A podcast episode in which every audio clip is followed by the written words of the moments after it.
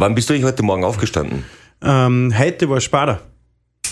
Heute war ich um fünf Uhr munter.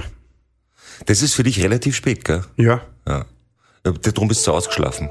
Ja, na, das ist eigentlich immer, ich bin immer gut und mit Schlaf. Das passt schon. Das musst du nur dementsprechend einteilen, nachher passt das gut. Ja, das stimmt. Na, also insofern, wir haben, wir haben viel zu besprechen. Bist du bereit? Ja. Können wir loslegen? Ja, let geht's gleich rein. Leg mal los. Wenn hinter dem Kitzsteinhorn die Sonne versinkt und sich die Nacht über dieses schönste Bundesland Österreichs legt, dann wirft ein Mann sein Mikro an und hat die Gespräche, die es nur zu dieser Zeit gibt. Antenne Salzburg, Late Night Land. Mit dem Late Night Christian. Also Reini Bauer ist Reinhard Bauer, richtig? Genau, ja. Hat dich schon irgendjemand mal Reinhard genannt? Na. Eigentlich immer Reini. Ja. Oder Bauer. Wirklich? Bauer? Ja, ja, früher war das äh, in der Schulzeit und Bundesheirzeit ist das irgendwo hängen geblieben und nachher äh, war ich immer und der Wolfi auch der Bauer. Hey Bauer. Aber das war für euch gut. ja, ist unser Familienname. Ja. Das passt. Ich würde gerne erstmal ganz kurz über deinen Vater sprechen. Weil er ist ja so derjenige, der eigentlich euren Bäckereibetrieb aufgebaut hat. Ja, er hat äh, den Betrieb groß gemacht und hat den übernommen äh, aus ganz kleinen Bäckerbetrieb in Mühlbach und hat angefangen, damals schon, wie er die Lehre gemacht hat, ähm, weil da ist ja der Bergbau gerade zugesperrt worden in Mühlbach. Das war in die 60er, 70er Jahre. Und nachher ist daheim Krisensitzung gewesen am Küchentisch und keiner hat mehr gewusst, wie es weitergeht. Und mein Papa hat dann damals gesagt, wir machen Torten, wir machen Brot, wir machen Gebäck und wir bringen das zum Spar und zum Meindl und fragen, ob wir da liefern dürfen. Und nachher haben sie zwei Wochen gratis liefern dürfen. Und dann ist geschaut worden, ob sie das Zeug von uns verkaufen kann. Das ist nachher gut gegangen und das hat die Firma eigentlich vor dem Bankrott gerettet. Was ich ja interessant finde, ist, erstens, dein Vater ist der Einzige und ihr macht es ja immer noch. Ihr ähm, bäckt ja nicht mit Salz, sondern mit Sohle. Genau, ja. Ja, weil das ist ja ein ganz anderes Salz in der Sohle, da sind die ganzen Mineralstoffe noch drin, das ist ja viel gesünder. Und was ich auch interessant finde, ist, man sieht es ja von außen nicht, aber ihr habt eine hochmoderne Backstube und Konditorei bei euch quasi hinten im, im, im, im Geschäft drin. Da kamen sogar die Leute von den AIDA-Kreuzfahrtschiffen, um sich anzuschauen, wie ihr das macht, weil die das gerne auf ihren Kreuzfahrtschiffen hätten. Ja, ähm, wir haben internationales Publikum bei uns, ähm, von China über Russland, über europaweit, über Amerika, Kanada, äh, die was zu uns kommen und sie unsere Produktion anschauen, weil äh, wir einfach, äh, wie du sagst, sehr modern eingerichtet sind und unsere Abläufe einfach wirklich gut geplant sind, äh, dass man keine Zeit verliert zwischen die Arbeitsschritte, ähm, weil das natürlich alles qualitätsmindernd ist. Habt ihr noch euren, euren Rotwipfler? Diesen, oder wie heißt das nochmal? Da gibt's, dein Vater hat ein eigenes Getreide in Klessheim anbauen lassen. Ach so, ja, das ist unser Biodinkel. Der Biodinkel, genau. Habt ihr auch immer noch? Ja, wir machen immer nur die Kooperation mit der Landesschule Klessheim. Da wird Dinkel angebaut, wir helfen da bei der Ernte und dann das selber bei uns in der Backstube vermahlen und aus dem machen wir alle unsere Dinkelprodukte. Wer macht jetzt eigentlich das Bauernbrot? Weil ihr habt ja da immer noch diesen, diesen, diesen Ofen neben der Backstube, wo Ja. auch dein Vater immer noch gestanden ist und den hat er in der Früh angeheizt. Wir haben da eh eine Aufnahme von ihm. Das Aufheizen alleine dauert drei bis vier Stunden, weil der Ofen hat vier Tonnen und da braucht man wirklich eine Kraft vom Holz her, damit man diese Wärme in den Schamott hineingeht und das Brot saugt das aus dem Schamott heraus und nimmt die Hitze aus dem Schamott heraus. Ja, genau. Ähm, genauso ist es noch immer. Wir haben äh, zwei Holzofen. Einer steht äh, vorne beim Kaffeehaus und einer ist hinten äh, beim Parkplatz.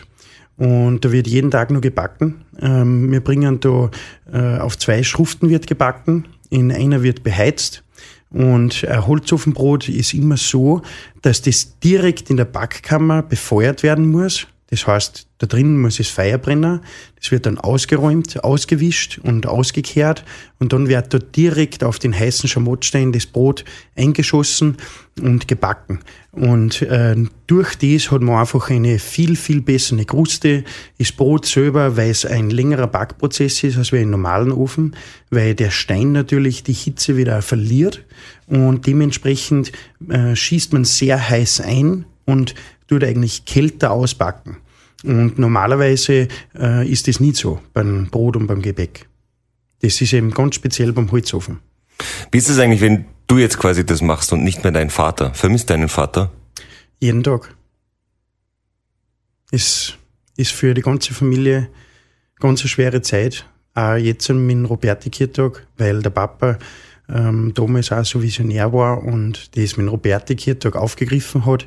Jetzt sind wir äh, vorm, also zwischen Alten Markt und äh, Domplatz ähm, und dann da direkt Schaumrollen backen, Holzofenbrot backen, Bauernkropfen machen, alles frisch, äh, damit man die Leute auch das Bäckerhandwerk wieder ein bisschen näher bringen kann, damit man sieht, wie das funktioniert.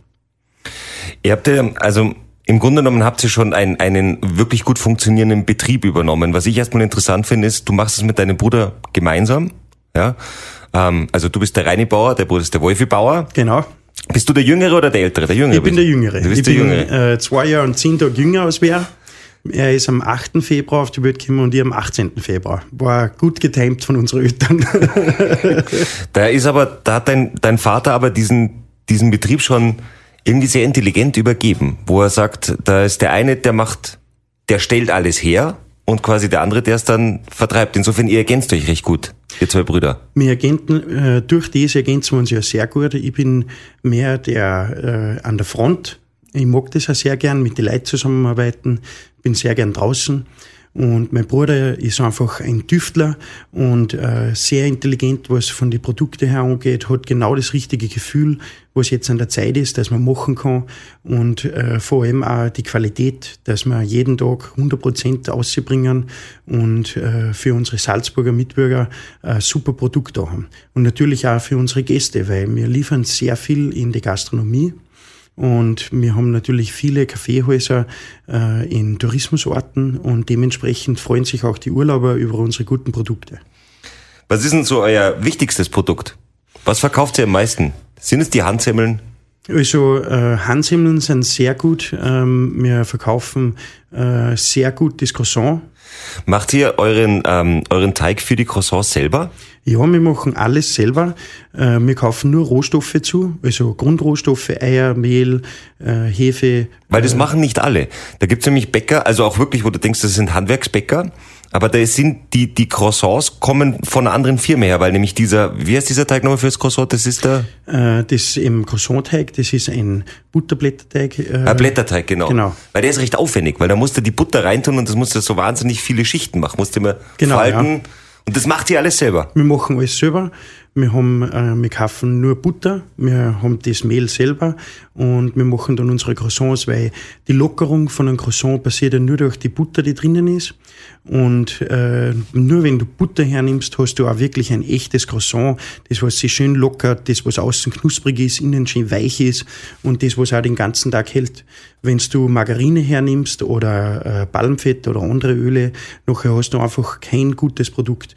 Hast du nicht so eine gute Lockerung drinnen, hast du auch nicht so ein, ein schönes Produkt, das was den ganzen Tag frisch bleibt. Die Butter ist einfach äh, durch die Eiweiße, was drinnen sind, vorzugsweise das Beste. Das ist ja grundsätzlich die Erfahrung, die ich gemacht habe, weil es ist ja, jetzt gibt es so viele Supermärkte, die alle da, die einen backen hier und die anderen backen dort. Aber diese Supermärkte backen ja nicht, sondern was sie machen ist, wie der Bäcker es nennen würde, ist ja aufbacken. Stimmt das? Die nehmen so fertige Teiglinge, die schieben es rein und natürlich riecht es nach Brot und es ist auch für ein, zwei Stunden ist es auch relativ frisch. Das stimmt schon. Ähm, man kann da auch nicht alle über einen Kamm scheren, aber äh, im Großteil von der Industrie und von den Supermärkten passiert das genau in dem Ausmaß.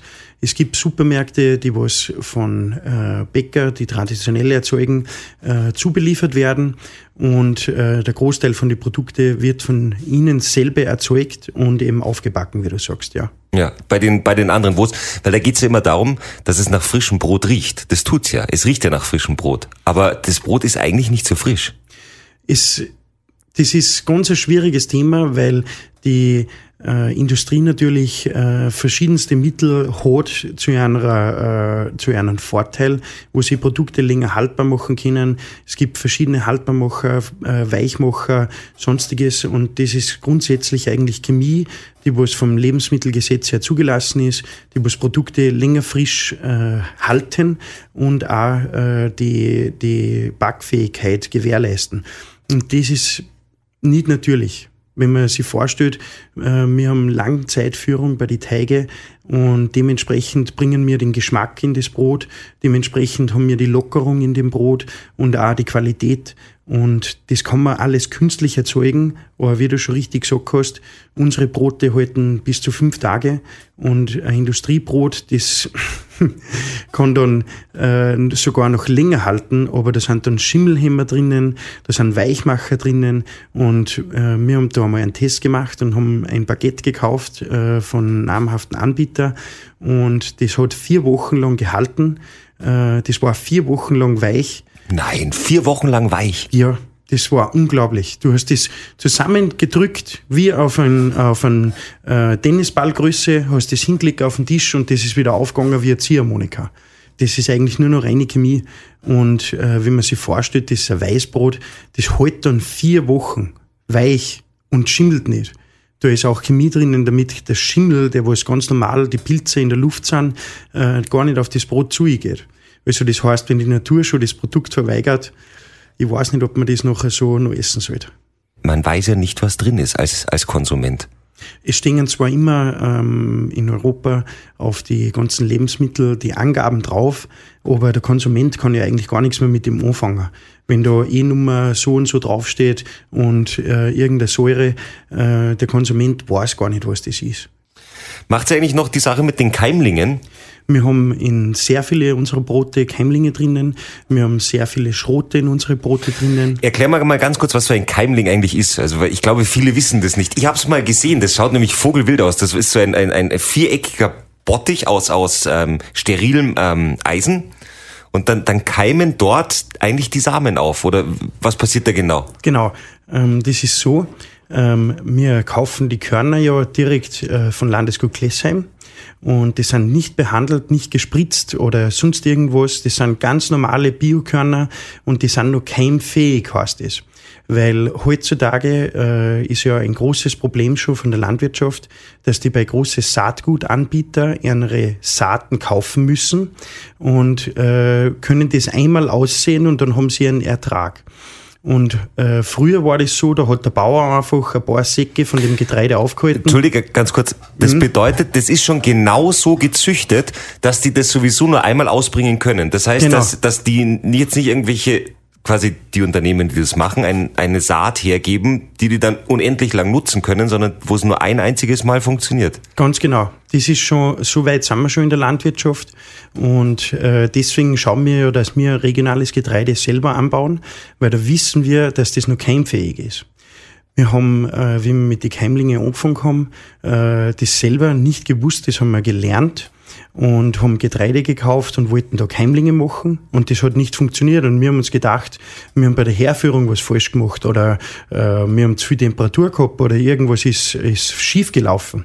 Und nachher sind wir draufgekommen, dass das Getreide äh, gar nicht mehr keimfähig ist. Und deswegen haben wir dann angefangen, selber unser Getreide anzubauen, damit wir keimfähiges Getreide haben. Und das funktioniert so, das äh, kommt in, in, wie du sagst, in die Edelstahlwanne rein.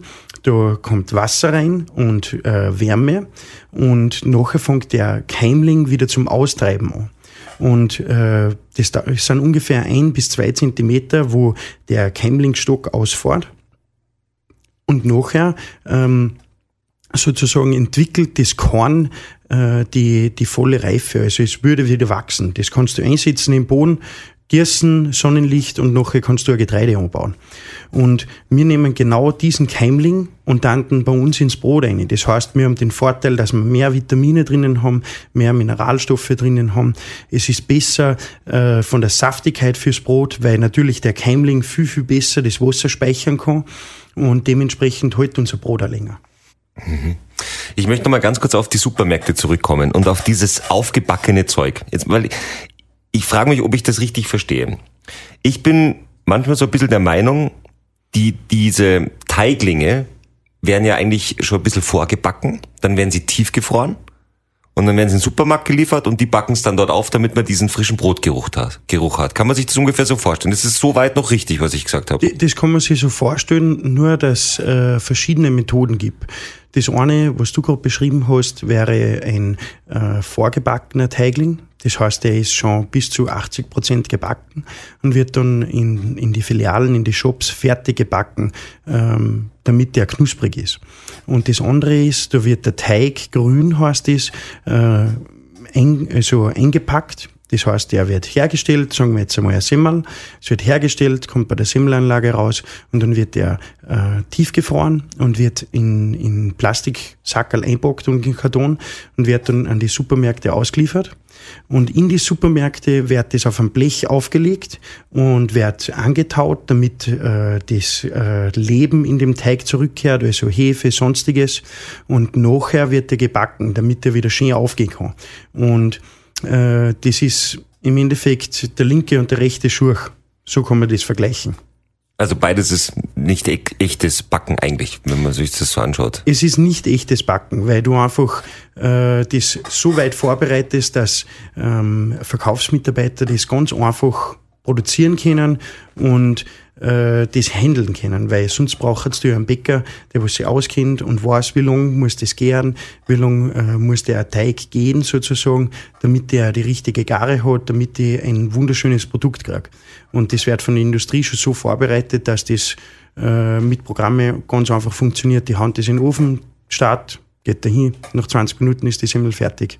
Und du hast äh, in, in die Shops nachher einen guten Semmelgeruch und der Kunde äh, nimmt das Produkt dann mit, es ist warm, es ist knusprig, aber es ist dann leider Gottes oft schon am Nachmittag oder am Abend äh, nicht mehr so frisch wie von einem Bäcker. Weil das ist das Gefühl, das ich habe. Ich habe das Gefühl, dass wenn du im, im Supermarkt so ein aufgebackenes Brot kaufst, ist es so, als würdest du am Tag davor zum Bäcker gehen ähm, und dann das ein Tag alte Semmel einfach am nächsten Tag aufbacken. Dann bist du, also vom Gefühl her, also würde ich sagen, bist du ungefähr so auf dem gleichen Niveau wie das, was du im Supermarkt bekommst.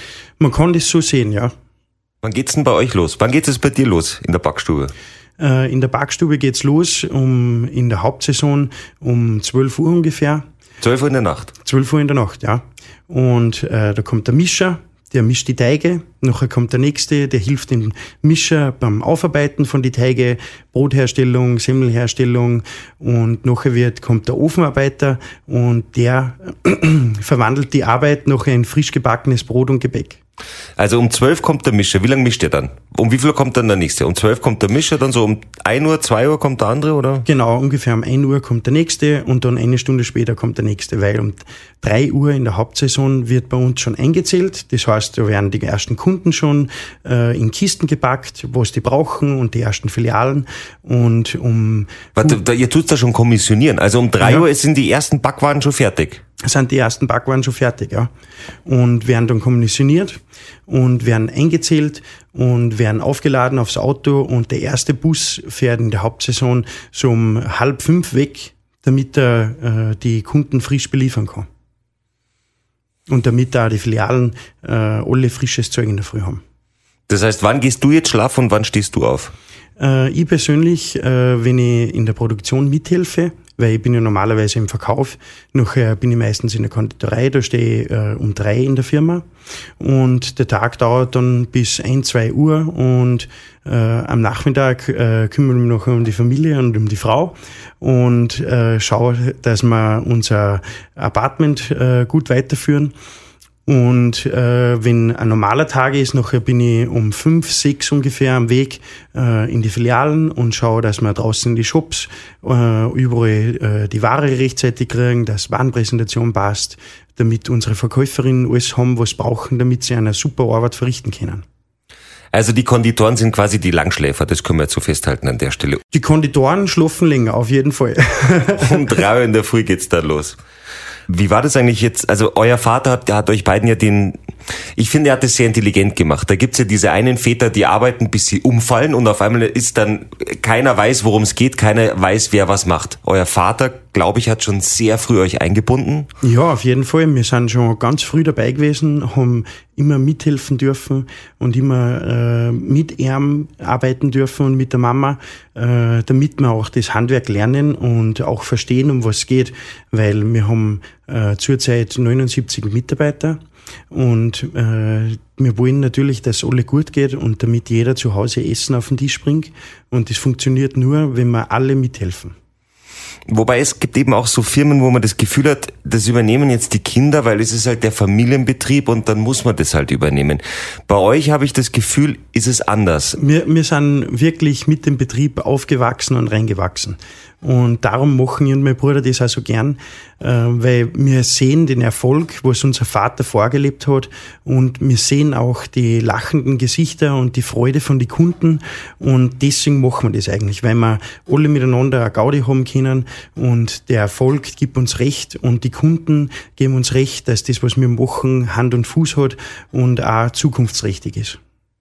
Und wie wird's weitergehen mit euch? Was habt ihr euch so vorgenommen? Was würdest du dir wünschen?